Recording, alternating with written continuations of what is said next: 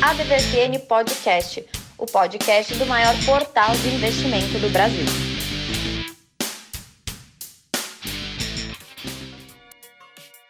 Seja bem-vindo a mais uma edição do seu ADVFN Podcast, o podcast oficial do maior portal de investimentos do Brasil. Eu sou Haroldo Glombe, jornalista, e vou conduzir você para os melhores investimentos. Vamos lá? Começamos pelo dólar, que essa semana teve uma forte alta lá na quinta-feira e ele segue forte aí nesse momento que nós estamos gravando, bem no começo da manhã dessa sexta-feira, dia 30 de outubro de 2020. Hoje ele fechou por R$ 5,78, é o maior valor desde o dia 15 de maio. O que está causando isso? Muitas incertezas na política fiscal do Brasil após os gastos emergenciais para famílias e empresas durante a pandemia. E a segunda onda de Covid-19 na Europa também está afetando o dólar e bem forte também estão as eleições dos Estados Unidos que acontecem no dia 3 de novembro. Tudo isto no caldeirão do dólar, falando um pouquinho das eleições lá e como isso pode respingar aqui no Brasil. Se o republicano Donald Trump seguir na Casa Branca por mais quatro anos, a tendência é que a relação com o Brasil não tenha ali alterações, siga na mesma, não deve refletir muito aqui no mercado financeiro. Por outro lado, o Joe Biden, se ele ganha, há um temor por parte de alguns investidores, justamente porque ele tem uma linha ideológica muito diferente do nosso presidente Jair Bolsonaro. Ele é de esquerda, ele defende pautas ambientais e de direitos humanos, por exemplo. Pode ser que nós tenhamos um cenário bem diferente caso ganhe o democrata. Resumo da ópera do dólar, o medo da segunda onda de Covid que está assustando o mercado, porque também pode atingir todo o Brasil, pode fechar novamente as portas de alguns comércios aqui. Investidores estão com medo de casos da doença levem ao novo fechamento da economia, além do que nós já falamos sobre os Estados Unidos e a Europa. E lógico, a incerteza que provoca a fuga das bolsas por algo mais teoricamente seguro como o dólar. E a Vale divulgou o seu resultado do terceiro trimestre de 2020, superando aí todas as expectativas com 58 bilhões de dólares de faturamento, 43% a mais, tanto sobre o segundo trimestre de 2020 quanto com o terceiro trimestre de 2019. O resultado superou, como eu disse, as expectativas de muita gente que investe no mercado, mas temos que ficar atento com a possível piora do cenário econômico global que pode impedir esta celebração neste momento pelos números muito fortes e sólidos da Vale, já que a volta da pandemia de Covid-19 vai atingir o mercado acionário caso aconteça e venha com muita força. A Vale já havia divulgado seu relatório de produção com volume bem menor do que esperado, por conta de preservar estoques para misturas em portos da Ásia. A gente havia comentado aqui. Vamos considerar o preço médio do trimestre do minério de ferro de 112 dólares a tonelada, que caiu o custo de produção em 2,2 dólares a tonelada. E o alto valor do dólar no período também ajudou para essa excelente performance de faturamento da Vale.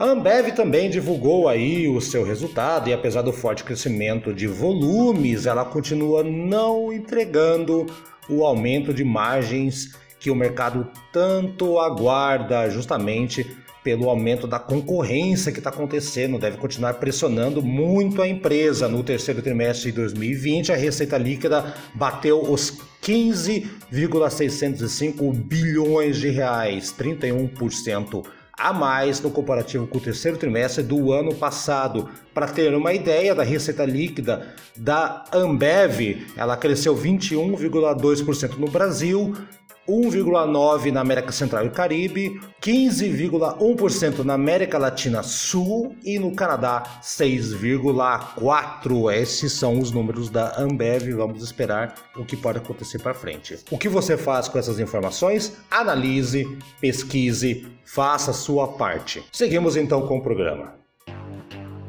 A DVFN Trends da semana.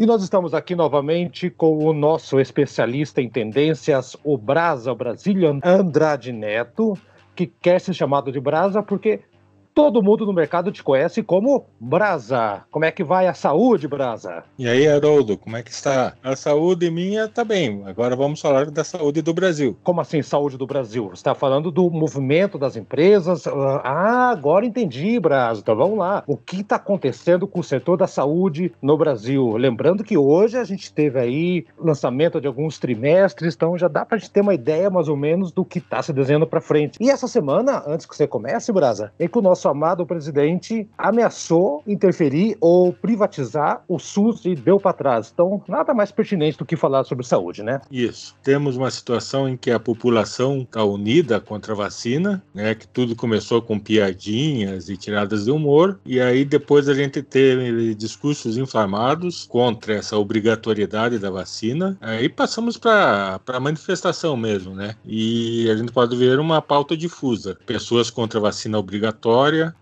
pessoas aplaudindo o exército e criticando a imprensa. Mas vamos parar de falar da revolta da vacina de 1904 e vamos falar do que está acontecendo agora. Mano, é isso que a gente está fazendo? não, isso, isso aconteceu em 1904. O governo também deu para trás, disse que a vacina não é contra a varíola não era mais obrigatória e o resultado, 6 mil pessoas morreram em quatro anos. Mas vamos falar do que está acontecendo hoje. Uma das grandes questões que afetam as empresas é o reajuste dos planos de saúde, que vai acontecer em 2021 e que a ANS acabou de é, lançar uma, uma portaria dizendo que esses reajustes poderão ser parcelados porque havia um, um, grande medo de que esses reajustes sejam muito, muito altos e de uma vez só e que isso causa muita gente a desistir e as empresas a perder espaço, as grandes empresas que investem no, no mercado de saúde, a perder espaço, perder clientes. Então essa é uma das grandes preocupações que podem afetar os investimentos, né? Como as empresas vão fazer esse reajuste que já está aprovado para 2021 e como elas vão agir e como isso vai afetar os investimentos. Então, Brado, mas vamos analisar o seguinte: saúde, plano de saúde é que nem farmácia, tem um monte de opções. Quem é que desse monte de opções dentro do, do setor de saúde está bem posicionado hoje? Já pensando aí na, no ano que vem, quem é que está se saindo bem agora, mesmo com pandemia? É, das empresas que estão na bolsa, tem empresas que estão procurando alternativas, como, como todas, né? Pega o laboratório Fleury, por exemplo. Eles querem é, parar de ser só uma empresa de diagnóstico e tentar unir pessoas com os prestadores de serviços de saúde. Os próprios diretores da empresa estão chamando isso de Uber da saúde, que é uma grande tendência, né? Todo mundo que pensa que vai fazer alguma coisa revolucionária se chama de Uber da Uber do Tantantan ou Tesla do não sei o que ou Apple, Facebook, são essas empresas é, benchmark.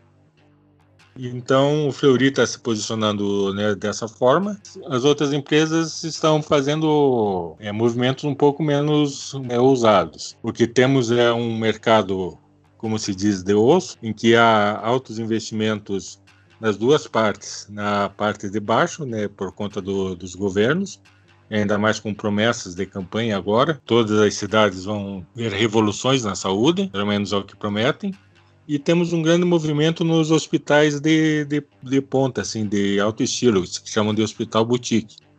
Uhum. construção desses hospitais para atendimento de um público mais, mais seleto. Então, são é. esses os movimentos que temos, assim, no, nas empresas de planos de saúde. E pensando assim, Brasa, vamos imaginar o seguinte cenário. Estamos saindo de um cenário, de um, do momento da pandemia que pegou todo mundo literalmente com as calças arriadas sem saber o que está acontecendo. Temos que trocar o pneu com o carro andando. Foi isso que aconteceu que as empresas tiveram que fazer. Brasa, Brasa, olha só, as empresas de saúde, teoricamente, por estarmos enfrentando um problema de saúde em que o SUS está sempre lotado, teoricamente elas deveriam ter um bom prognóstico a partir do ano que vem, independente de tecnologia ou qualquer outra coisa. Ou eu estou equivocado? Teremos as vacinas também, tem esse detalhe também. Sim. Quer dizer, espera-se que tenhamos a vacina. Se todo mundo tomar consciência e for se vacinar, independente se a vacina é de, de Cubatão, ou é da China,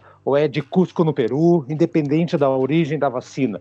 Se todo mundo começar a ter esse tipo de raciocínio mais para frente, por ano que vem, quando começar a imunização em massa, do, do não só do, do, Brasil, mas do planeta, os planos de saúde naturalmente elas, eles já estarão na frente de outros setores. Ou, ou, isso é uma visão muito romântica da situação, Brasa? Eu acredito que os planos de saúde, por mesmo por conta que eles vão precisar comprar, eles vão, eles não vão ser os, o setor que vai se recuperar mais rapidamente. Eu acredito nos setores que não chegaram a parar, deram um bom salto nesse ano. Construção deve ter um, uma boa recuperação, tanto no movimento que já está tendo agora das pessoas procurando desesperadamente trocar apartamento por casas, porque viram que não dá mais para ficar dentro de um apartamento minúsculo 24 horas por dia com mulher, filho, sogra, gato, gato cachorro, papagaio e periquito. E síndico brigando, e condomínio e alto, né? E vizinho, e só, só um detalhe, a gente está conversando aqui, Brasil, só, só um detalhe para você entender bem, eu moro em prédio, aqui em Curitiba, eu moro em prédio, você também mora aqui em Curitiba, para quem está nos ouvindo aí no Brasil inteiro pelo nosso ADVFN Podcast. Mudou ontem para o condomínio aqui onde eu moro, no bloco na frente do meu apartamento, Brasa, uma família cujo o filho de 7 anos, ao que tudo indica, tem uma bateria. Ah, você percebeu isso? É, é. Ao, ao, que tudo indica. Quando eu vi chegando no caminhão, eu falei, deve ter uma bateria. Quando deu 7 horas da noite, sim, eles têm uma bateria. O moleque estava descendo o braço aqui. Ou seja, o pessoal está procurando residências mais como casa, sobrado do que apartamento. Não é só porque está todo mundo dentro, mas porque quem também está ao redor também, né? Dá muita briga, né, Brasil? Exatamente, exatamente. Outro setor que deve continuar forte é o setor de varejo, principalmente as empresas que se prepararam no setor virtual de entregas, né? Que hoje você praticamente não vive sem essas entregas. E na recuperação deve vir também forte logística. As pessoas vão, vão voltar a, a se mover, vão voltar a viver e vai, vai precisar muita força nesse esse setor de levar, continuar levando as coisas para tudo que é lugar. O setor de saúde vai se recuperar, mas não vai ser uma, uma força assim tão, tão grande. O setor de aviação deve se recuperar muito antes. Ótimo. É, o pessoal tá doido para viajar, né? Não tem jeito. Esse é o melhor remédio. viajar, Brasa. é o que dizem. É o que dizem. Brasa, muito obrigado. Quer dar tchau pra galera, dar tchau pra todo mundo aí e a gente volta a conversar semana que vem, Brasa. Abração. Valeu, Haroldo. Muito obrigado. Muito obrigado para você que está ouvindo a DVFN. É um prazer estar aqui com vocês. E vamos seguir com as notícias do mercado.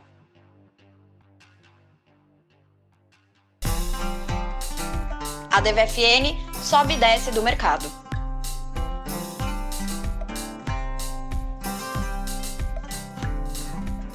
E como será que foi a semana do mercado?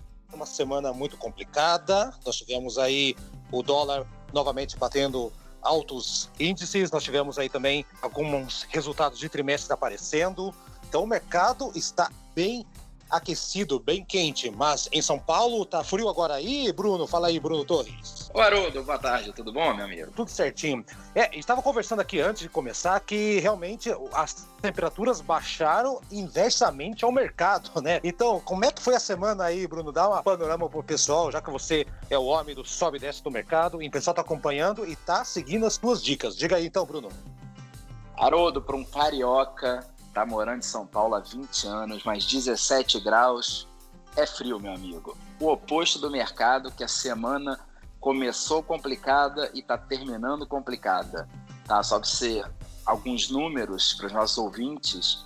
A semana começou acima de 100 mil pontos, chegou na mínima de 93, deu uma boa recuperada nesta quinta-feira, mas hoje já está de novo no vermelho com 94 mil pontos. Vale pontuar, Haroldo, que hoje é o final do mês e o cenário não é ruim só no Brasil, não, tá? As ações globais estão em curso para a pior queda semanal desde março. O mercado de petróleo também está recuando pelo segundo mês consecutivo. E o estranho é que essa semana teve muitos resultados das empresas de tecnologia e mesmo com resultado sólido, sangue nos Estados Unidos também.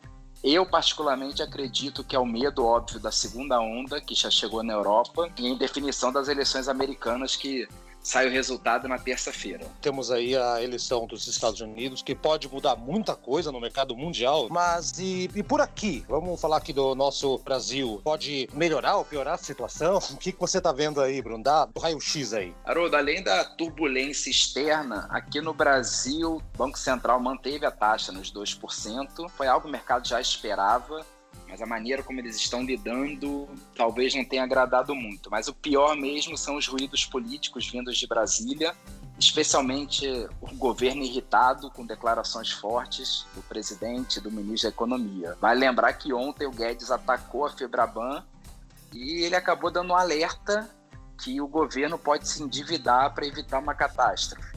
Mas a ficha caiu e ele também disse que o governo vai agir com a mesma intensidade de março mas não vai deixar que usem a desculpa para gastar como se não houvesse amanhã. Ele afirmou que o Congresso tem que encarar os desafios orçamentários. Inclusive, Bruno, teve até uma declaração do, do Guedes bem engraçada, né? Ontem, que ele falou que ele está querendo criar um imposto para o e-commerce, porque está chegando, e ao mesmo tempo ele fala que esse imposto já nasceu morto. Então, é, tá, ainda está bem confuso. Tá confusa essa situação. Então, eu estou ouvindo na rádio hoje a comparação é mais ou menos como se um chefe de família falasse: Nossa, nossa televisão está muito velha, não está funcionando, vamos ter que comprar uma televisão nova, mas nós não vamos ter uma televisão nova. Então, é o mercado fica meio olhando. Enfim, né? Vamos falar então agora do que o pessoal, grande parte da nossa audiência qualificada quer saber, que é a Bolsa. Como é que está aí a nossa B3? Como é que foram as empresas aí? Tivemos divulgação de resultados, Bruno, então passa o rodo aí na, nas empresas. Haroldo, os destaques da semana, na verdade, 98% de destaques foram negativos. As empresas ligadas ao setor de turismo, principalmente as aéreas e a CVC, estão encerrando a semana com queda para lá de 15% negativo, principalmente pelo medo da segunda onda que vai atingir em cheio o setor. Do lado positivo, dá para destacar apenas a Rap Vida e a Notre Dame, basicamente porque a Notre Dame acabou tendo duas boas aquisições essa semana, então são as únicas que estão performando do lado positivo. E os balanços, Bruno? O que, que você tem a dizer sobre os balanços das empresas? Haroldo, pode subir musiquinha do Rock Balboa aí, porque foi uma semana com empresa grande, com resultados fortes. Vale destacar Petrobras, Vale, os grandes bancos. O meu destaque, pessoal, acaba sendo a Gerdau, que acabou dobrando o lucro. Mas focando em Petrobras e Vale, o mercado adorou o resultado, elogiaram bastante, recomendando compra. Em relação aos grandes bancos, também o resultado foi melhor do que o esperado, apesar que a inadimplência ainda não está impactando os resultados dos bancos. Tá? Além disso, a gente teve Tupi que, e outras empresas que bateram recorde. E um destaque também, não deixa de ser interessante, é a Cielo, que no trimestre passado teve seu primeiro prejuízo na história, mas esse trimestre já recuperou. E foi uma semana importante. Semana que vem é a mais pesada, com mais quantidade de empresa, mas não parrudas que nem essas que a gente viu essa semana. Legal, Bruno. Lembrando que quem está acompanhando o nosso programa, nosso episódio de hoje, desde o começo, eu mencionei um pouco a Vale lá na nossa abertura do programa. E daqui a pouco, Bruno, vou trazer o Tramúzia Júnior falando sobre bancos. Ele compactua com o que você falou aí. Isso é sinal que estamos todos aqui no, no ADV FN Podcast alinhados com tudo que está acontecendo, né, Bruno? Isso aí, meu amigo. Espero um, todos tenham um ótimo final de semana e até semana que vem. E até semana que vem, Bruno. Obrigadão. Tá frio para você aí em São Paulo, hein? 17 graus para Carioca. Não é fácil. Pega o agasalho aí, Bruno. Até semana que vem. Até Tchau, mais, cara. Tchau. Um abraço.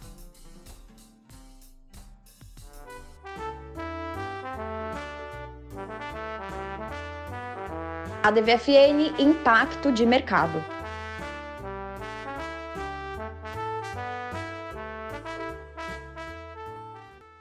Tramuja Júnior, como é que vai você? Olá, Haroldo. Olá, ouvintes da DVFN. Tudo ótimo e vocês? Tudo maravilha aqui com a gente. Mujas, que história é essa? Os bancos, o que aconteceu, Tramuja? Tá todo mundo falando aí do Santander. Os bancos eles foram os principais responsáveis pelo Ibovespa na semana passada cruzar a barreira dos 100 mil pontos. Por quê?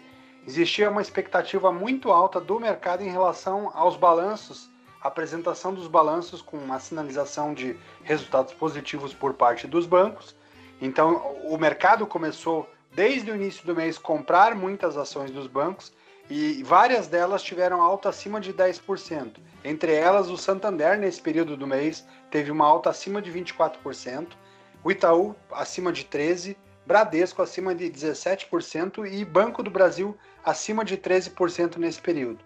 Porém, entre tudo, entre todas essas nuances que o mercado dá, a gente sabe que muito da alta no mercado financeiro e no mercado de bolsa de valores, ela acontece sobre a expectativa. E ela acaba caindo muitas vezes quando a expectativa, por algum motivo, acaba não acontecendo. No fato, ela cai.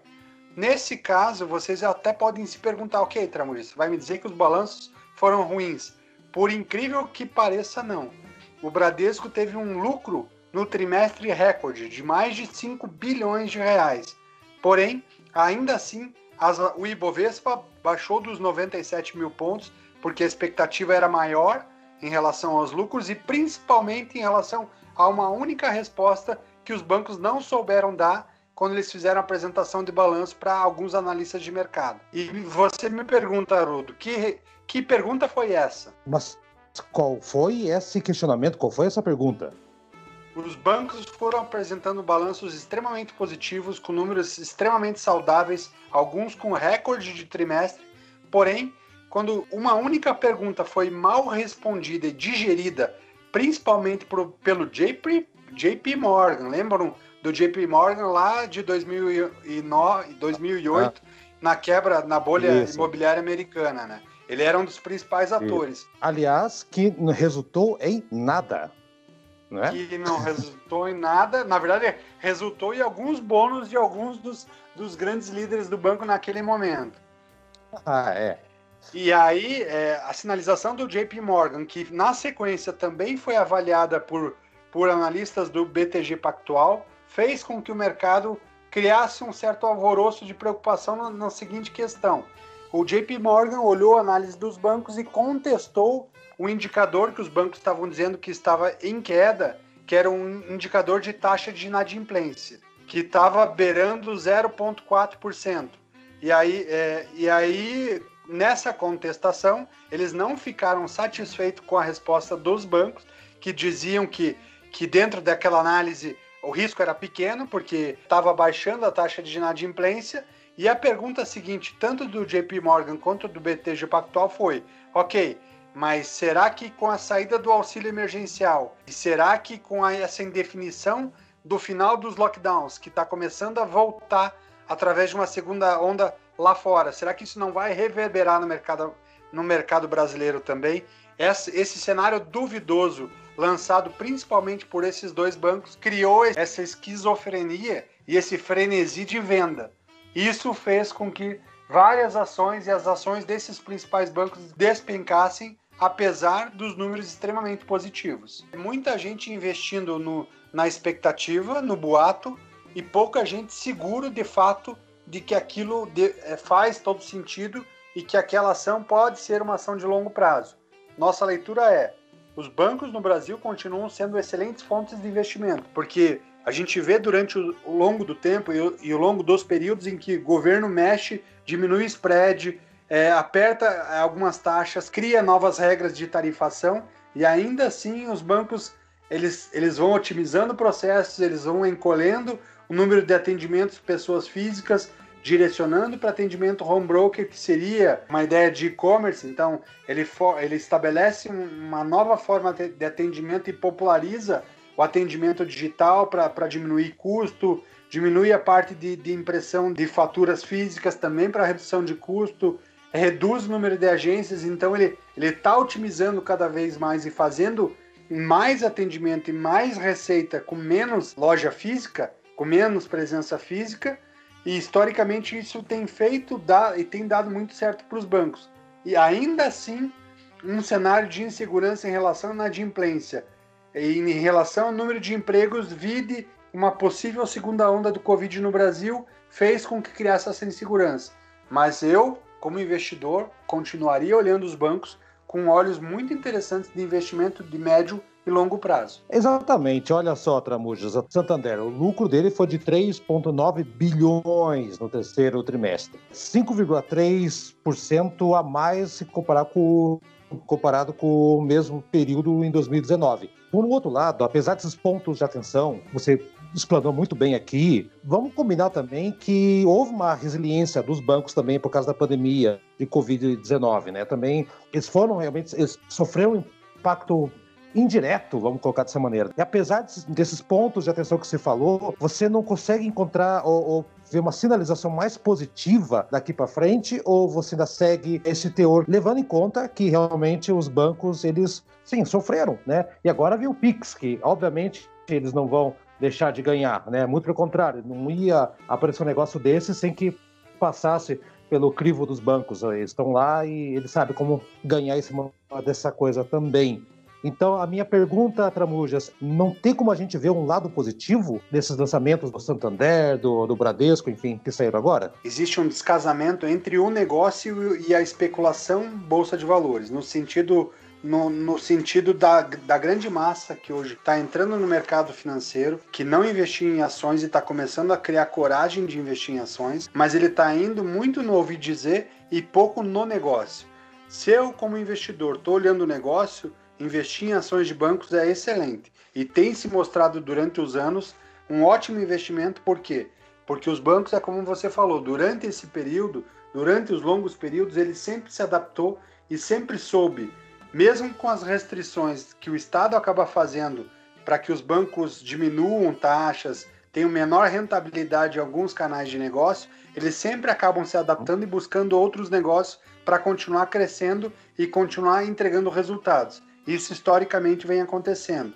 O que está descasado é, é essas milhares de pessoas novas que estão investindo em ações, elas estão investindo no ouvir dizer. Então, no ouvir dizer, é uma notícia que parece ruim, quando ela não é trabalhada e analisada de maneira mais profunda, ela pode é, desenhar um impacto negativo no cenário dos bancos, coisa que de fato não tem acontecido, é o que você falou os bancos, esses balanços, eles já refletem o impacto forte da pandemia e vários deles fizeram ampliação de canal de crédito. O Itaú é, entrou de forma muito agressiva no, no, no, no financiamento do imóvel, no refinanciamento do imóvel com taxas abaixo de 6%. É, os bancos digitais que já tinham entrado nessa linha, e aqui, aqui no, no Paraná tem o Bicred que cresceu fortemente com esse refinanciamento de imóvel para alavancar empréstimo, mas com taxas menores. Então, todos eles foram entrando para esses canais em que os bancos maiores tinham uma entrada menos, menos segura ou, é, ou um pouco mais modesta. Então, eles seguiram para caminhos um pouco com riscos um pouco maiores, mas mais consolidada e mais avalizada. Já trouxeram resultados positivos de, desses movimentos todos que eles fizeram e dentro dessa análise, o que a gente precisa olhar como investidor é: minha visão está sendo meramente especulativa no ouvir dizer, ou está fazendo a análise da gestão dos negócios e percebendo que essa gestão está impactando de forma positiva ou não? Olhando gestão e longo prazo, os bancos têm se mostrado sim um, excelente, é, um excelente caminho de investimento. Ou seja, Tramujas, o que nós sempre falamos desde a época da revista da quando tínhamos a revista DVFN, e não seja uma nada. Estude, entenda, converse e estude de novo, porque seguir como uma nada, você sabe o que acontece quando dá o estouro da boiada, né?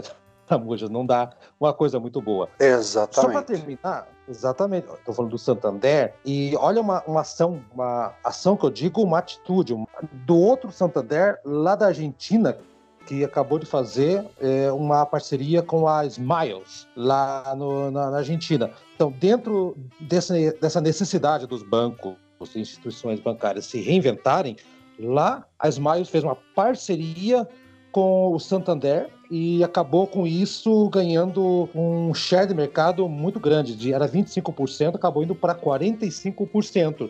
Ganha a Smiles lá em, né, dentro do território do nossos hermanos argentinos, e o Santander de lá, que não tem nada a ver com o Santander daqui, também acaba ganhando nisso. Mais um caminho que os bancos podem começar a pensar daqui para frente, já que o Covid atrapalhou, buscar outras saídas. Exatamente. Então, é, os bancos eles têm esse DNA de, de, de, busca de novos negócios e de reposicionamento no, dentro de cenários de mercado. Então, se você olhar hoje o tamanho da operação do Itaú, ela é 10 vezes menor em presença física do que ela já foi há 15 anos, só que o faturamento dela é quase 20 vezes mais do que ela, do que ela faturava há 15 anos. Ou seja, ela otimizou a, a máquina que ela tem como gestora de negócios, ela abriu novos canais, ela, ela consolidou a compra da, se não é a principal, é a segunda principal maior corretora do país, que é a XP. Então é, ela foi buscando outros cenários, ela foi desenhando outros caminhos. Em contrapartida, os outros bancos precisaram gerar novos movimentos para tentar entender esse, esse caminho novo também. Então, o Santander ele se aproximou um pouco mais do mercado privado, entendendo qual era a necessidade de financiamento, de empréstimo, como que ele poderia trabalhar dessa forma para desenvolver melhor os mercados em que ele estava inserido.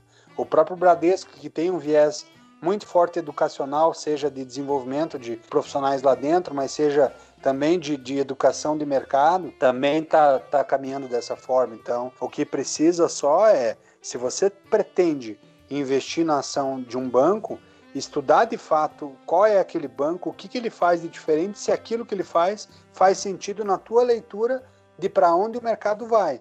Não adianta a gente imaginar que dá para fazer o que muita gente tem feito. E eu tenho sido muitas vezes perguntado por amigos que nunca investiram em ações e que ficam olhando esses movimentos de 20% de alta no mercado sem saber por que, que aquela ação está valorizando tanto. E ele compra a ação exatamente naquele topo de valorização e aí na semana seguinte a ação cai 7, 8%, ele fala, puxa vida, a ação do banco não vale nada, porque eu comprei, ela tinha alavancar tinha subido 20%, e aí quando, quando eu, eu compro, ela cai 7, 8%. Vou vender porque é uma porcaria, mas ele não analisou o negócio banco. Ele só analisou o momento de compra e venda que, que, que quer dizer muito pouco quando a gente olha a Bolsa de Valores como um investimento de médio e longo prazo. Gostaria de deixar, é um alerta que saiu inclusive num, num, num parceiro nosso, na revista Exame. A capa desse mês fala que o day trade é a cocaína do, do presente. Por quê? Porque muita é, gente está comprando ação sem conhecer, não ouvi dizer, se vicia naquele movimento de alta e de baixa, perde muito dinheiro e eles até trazem um parâmetro que ele fala: de a, a cada 10 pessoas, 9 pessoas perdem dinheiro e nove saem viciadas no mercado porque investem no ouvir dizer e sem aprofundar conhecimento. Isso é muito grave, é, Tramujas. Eu, veja, a pessoa entra sem saber o que está acontecendo, tenta virar um day trader de final de semana, perde um caminhão de dinheiro, perde um monte de oportunidade, sai falando mal e isso vai reverberando, vai causando essa imagem de que Bolsa de Valores é um, é um, lugar que as pessoas não ganham, mas perdem do que ganham. Antes de você ir lá virar, fazer as suas suas, é, comprar suas ações, é, analise small caps, saiba o que, que como é que funciona, uh, o que, que é um, um, um, lançamento de trimestre, o que, que você tem que olhar ali dentro. Não, a empresa não faz um documento daquele porte, daquele peso, para ficar é, bonito no site. Tem alguma função, não é isso mesmo, Tramuji? Essa que é, é, que é a grande sacada. Exatamente. É, então, eu acho que se você vai investir seu dinheiro, que é o dinheiro suado, que é o dinheiro de uma vida, que é um dinheiro que você está guardando para para um futuro melhor, pense bem nesse investimento não como uma loteria, mas como um investimento que vai valorizar, que, que, que vai rentabilizar todo aquele teu esforço feito para acumular aquele dinheiro. É isso mesmo. Tramujas, um prazer muito grande ter conversado contigo novamente. Semana que vem, encontro marcado? Marcadíssimo, então. Vamos trazer mais um cenário diferente e mostrar o quanto é, o mercado é volátil no sentido de muita gente vai na manada sem explanar de fato o que de fato está ocorrendo no próprio mercado. Boa noite para a galera aí, bom dia para quem está acordando e boa tarde para quem está voltando do almoço, seja lá a hora que for. Para Muja, dá tchau para todo mundo e tchau para você também. Um abraço, ouvintes, um abraço, Haroldo, e até a próxima.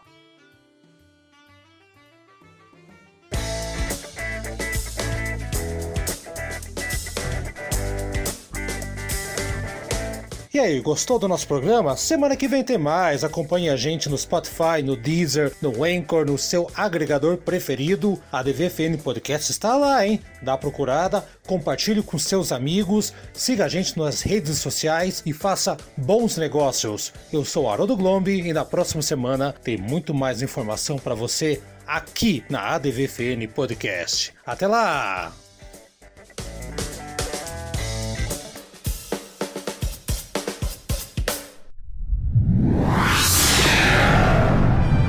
Uma produção na pauta podcast.